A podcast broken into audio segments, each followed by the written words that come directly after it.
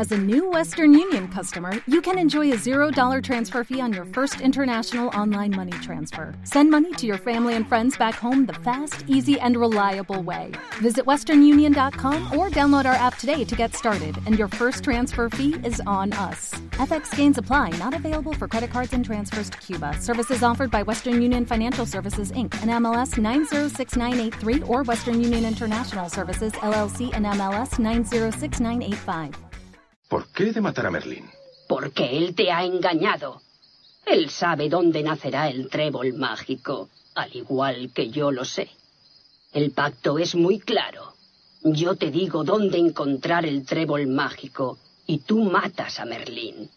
Suerte ilimitada para ti, final de mis problemas de hechicería para mí. Con el final de Merlín tú accedes al trébol mágico y yo elimino a mi principal rival. Not estaba tan desengañado y frustrado, y tenía tantas ganas de tomarse la revancha y ser él quien hallara el trébol mágico, que decidió aceptar. Eso no era extraño. Cuando una persona ya no tiene fe en que puede crear buena suerte, lo que hace es comprársela al primero que se la ofrece. De hecho, el que espera encontrar suerte cree que es algo fácil y que no requiere trabajo. Y eso es lo que le pasó a Not. Trato hecho. Dime dónde nacerá el trébol mágico. Recuerda que has dado tu palabra. El trébol mágico nacerá mañana, en el jardín del castillo real. No está ni estará nunca en este bosque. ¿Cómo? Claro, no te das cuenta. Merlín consiguió engañar a todos los caballeros con su estratagema, al plantearles el reto de buscarlo en el bosque encantado. Todos los caballeros quedaron emplazados a venir aquí a perder el tiempo. Solo vinisteis dos, Merlín pensaba que vendrían más, pero, en cualquier caso, logró despistar la atención del jardín del castillo real. Nadie espera encontrar allí el trébol mágico. Él estará mañana allí para arrancarlo. Debes apresurarte. Necesitaste dos días para llegar aquí y tienes solamente una noche para regresar. Ensilla tu caballo y cabalga raudo aunque tu negro corcel reviente. No te estaba verdaderamente enfurecido, pero por fin todo encajaba.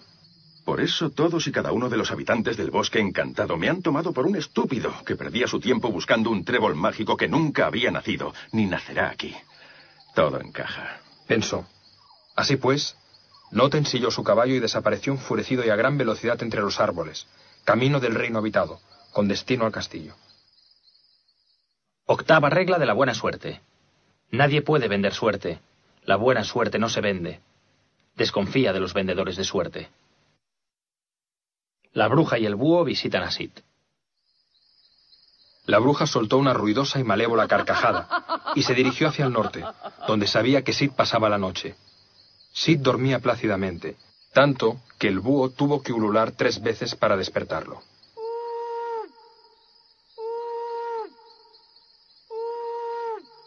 ¿Quién va? Sid se puso en pie y asió con firmeza la empuñadura, sin llegar a desenvainar su espada. No temas, soy Morgana, la bruja. ¿Qué es lo que deseas de mí? La bruja era malvada. Ella quería dos cosas. Por una parte, que Not matara a Merlín, y por la otra, persuadir a Sid para que se marchara del lugar. De este modo, ella se quedaría con el trébol mágico en caso de que al día siguiente éste naciera en algún lugar del bosque. Morgana ideó otra mentira para Sid. El trébol mágico nacerá mañana. Pero Merlín te ha mentido. No es un trébol de suerte ilimitada. Es el trébol de la desgracia. Yo misma realicé el conjuro. El que lo arranque morirá a los tres días. Pero si nadie lo arranca, entonces Merlín morirá al caer la noche. Por eso os ha engañado a ti y al otro caballero. Para que alguno de los dos muera en su lugar Merlín precisa que el trébol sea arrancado antes de mañana al anochecer. Vuelve al castillo. Not ya está en camino. La bruja había sido muy astuta. No dejaba opción así. Si al día siguiente encontraba el trébol mágico no sabría qué hacer. Si lo arrancaba moriría. Pero, ¿y si el que tenía razón era Merlín? ¿Y si en realidad era el trébol de la buena suerte? Lo mejor y lo más fácil sería hacer como Not. Abandonar el bosque y no enfrentarse a ese dilema. Pensó durante unos segundos y a continuación le dijo a Morgana. Bien, Entonces partiré esta misma noche. La bruja sonrió satisfecha, aunque Sid añadió. Pero iré a buscar a Merlín. Le pediré que sea él quien arranque el trébol mágico. El hechizo del que me hablas dice que quien lo arranque morirá a los tres días. Pero si quien lo arranca es Merlín, entonces él no morirá. El conjuro quedará deshecho, ya que el que debe morir si no se arranca y el que ha de morir si se arranca son la misma persona. Así, Merlín quedará a salvo y después me dará el trébol. Sid había sido más inteligente que la bruja Morgana, que ahora ya no sonreía. Al darse cuenta de que Sid no había caído en su trampa, dio media vuelta con el búho en su hombro, se subió a la escoba y partió veloz, cual perro con el rabo entre las piernas, refunfuñando ruidosamente. Sid reflexionó sobre lo sucedido. Él sabía que Merlín no engañaba a nadie. ¿Cómo podía Not haber creído en algo así o en lo que fuera que le hubiera dicho la bruja? ¿No sabía, como buen caballero, que lo verdaderamente importante era no perder la fe en la propia empresa? Había visto a tantos caballeros desesperarse y abandonar cuando la buena suerte tardaba en llegar, que había aprendido lo importante de mantener la fe en lo que uno pensaba que era lo correcto. Antes de dormirse, pensó también lo importante que era no cambiar la empresa propia por la empresa de otro, es decir, la de la bruja por la suya propia. La buena suerte le había llegado siempre que se había mantenido fiel a su empresa, a su cometido, a su misión y a su propio propósito. Por último, recordó lo que siempre le había dicho su maestro. Desconfía del que te propone asuntos en los que se gana mucho de forma fácil y rápida. Desconfía del que te venda suerte. Novena regla de la buena suerte. Cuando ya hayas creado todas las circunstancias, ten paciencia, no abandones. Para que la buena suerte llegue, confía. El viento, señor del destino y de la suerte. A la mañana siguiente, Sid se levantó algo inquieto. Se sentó cerca de la tierra que había preparado y esperó. Pasaron las horas, pero nada ocurría. El día fue avanzando, pero seguía sin suceder nada. Sid pensó. Bueno, en cualquier caso, he vivido apasionadamente estos días en el bosque encantado. He hecho lo que he creído que era correcto y necesario. En verdad era muy difícil escoger el lugar exacto en el que se suponía debía brotar el trébol mágico de cuatro hojas, el trébol de la suerte ilimitada. Pero de pronto ocurrió algo inesperado. El viento, el señor del destino y de la suerte, aquel que en apariencia se mueve al azar, empezó a agitar las hojas de los árboles y a continuación comenzaron a llover unas semillas pequeñas, que eran como minúsculas pepitas de oro verde. Eran semillas de tréboles de cuatro hojas. Cada semilla era un trébol de la suerte en potencia, y no era solo una. Llovían multitud de semillas de tréboles de cuatro hojas. Pero lo verdaderamente inaudito es que no solo caían en el lugar donde estaba Sid, sino en todo el bosque encantado, absolutamente en todos y cada uno de los rincones del bosque. Y no solo en el bosque encantado, sino en todo el reino, Llovían semillas de tréboles de cuatro hojas sobre las cabezas de los caballeros que no aceptaron el reto de Merlín. Llovían sobre todos los seres del bosque, sobre el gnomo, sobre la secuoya, sobre la dama del lago, sobre Stone. Llovían sobre Not y sobre Morgana. Llovían semillas de tréboles de cuatro hojas en todas partes. Los habitantes del bosque encantado y del reino habitado no les prestaron atención. Sabían que una vez al año por esas fechas se daba esa lluvia extraña de semillas verde oro que no servía para nada. De hecho, cada año suponía una molestia, pues era una lluvia bastante pringosa. Al cabo de pocos minutos, dejaron de llover semillas de tréboles de cuatro hojas. Las minúsculas semillas de oro verde se confundieron entonces con el suelo, como pequeñas gotas de agua en un océano, a medida que caían por todos los rincones del reino. Sencillamente se perdían como las simientes que se arrojan al desierto, y así se desperdiciaron pues no germinarían. Millares y millares de ellas murieron en el suelo gastado, duro y pedregoso de un bosque sombrío.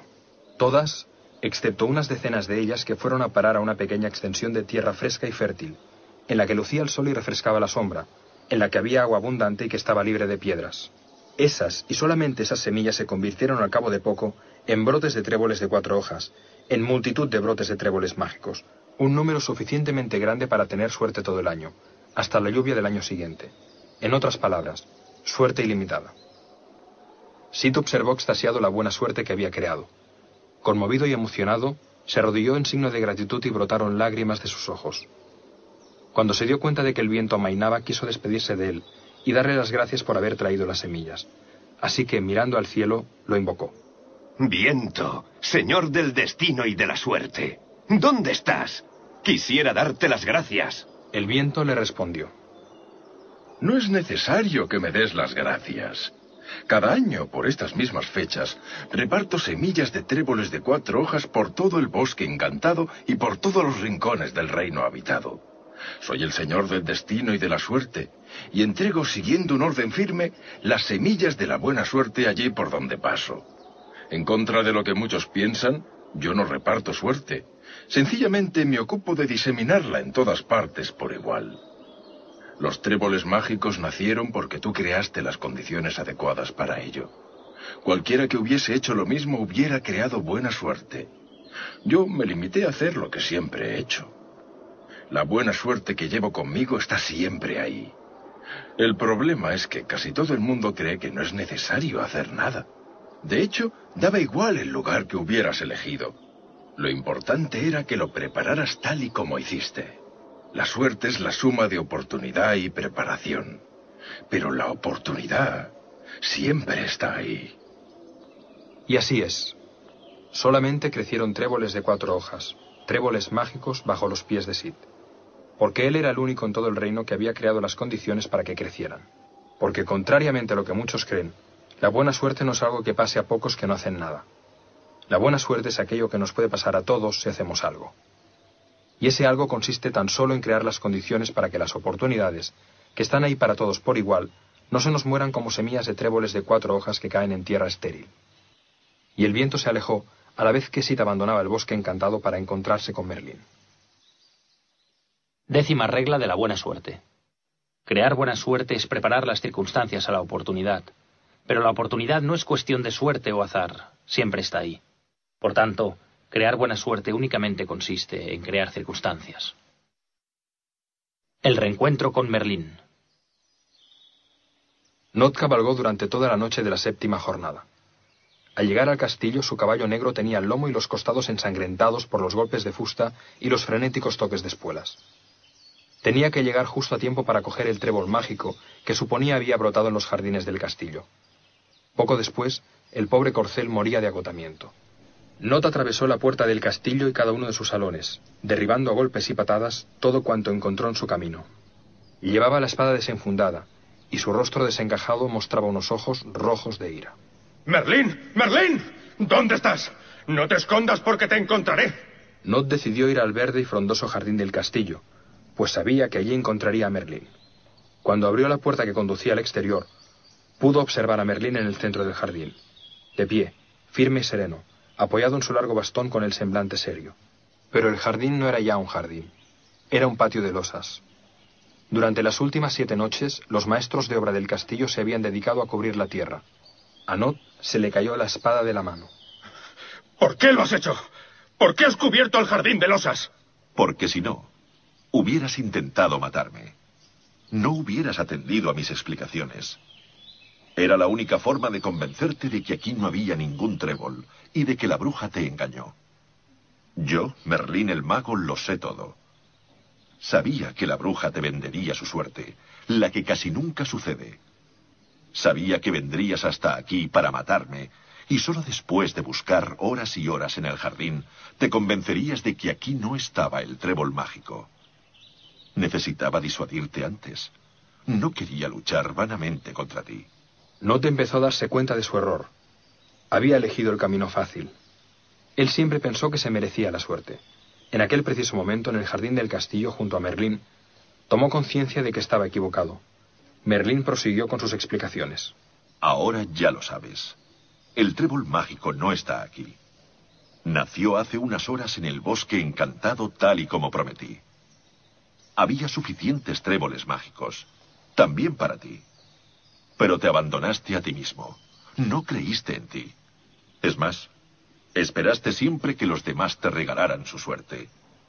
Tu visión de esta empresa era demasiado limitada y carecía de la pasión, el entusiasmo, la entrega, la generosidad y la confianza necesarias para llegar a obtener cuantos tréboles mágicos de la buena suerte hubieras querido. Not dio media vuelta y sin espada ni caballo anduvo hasta su castillo donde permaneció en negra soledad por muy largo tiempo. Al día siguiente, Sid llegó a la ciudad. Lo primero que hizo fue ir al castillo para decirle a Merlín que había encontrado el trébol mágico, el trébol de la suerte ilimitada. Quería darle las gracias. Merlín, Merlín, mira. y le mostró un puñado de tréboles de cuatro hojas. Tréboles de la buena suerte. Fíjate, no se trataba de un solo trébol mágico. Hay tantos como quieras. Claro, Sir. Porque si uno crea circunstancias, puede generar tanta buena suerte como quiera. Por eso la buena suerte es suerte ilimitada. Me gustaría darte las gracias de alguna forma, Merlín. A ti te lo debo. En absoluto. Yo no hice nada. Absolutamente nada. Tú decidiste ir al bosque encantado. Tú aceptaste el desafío.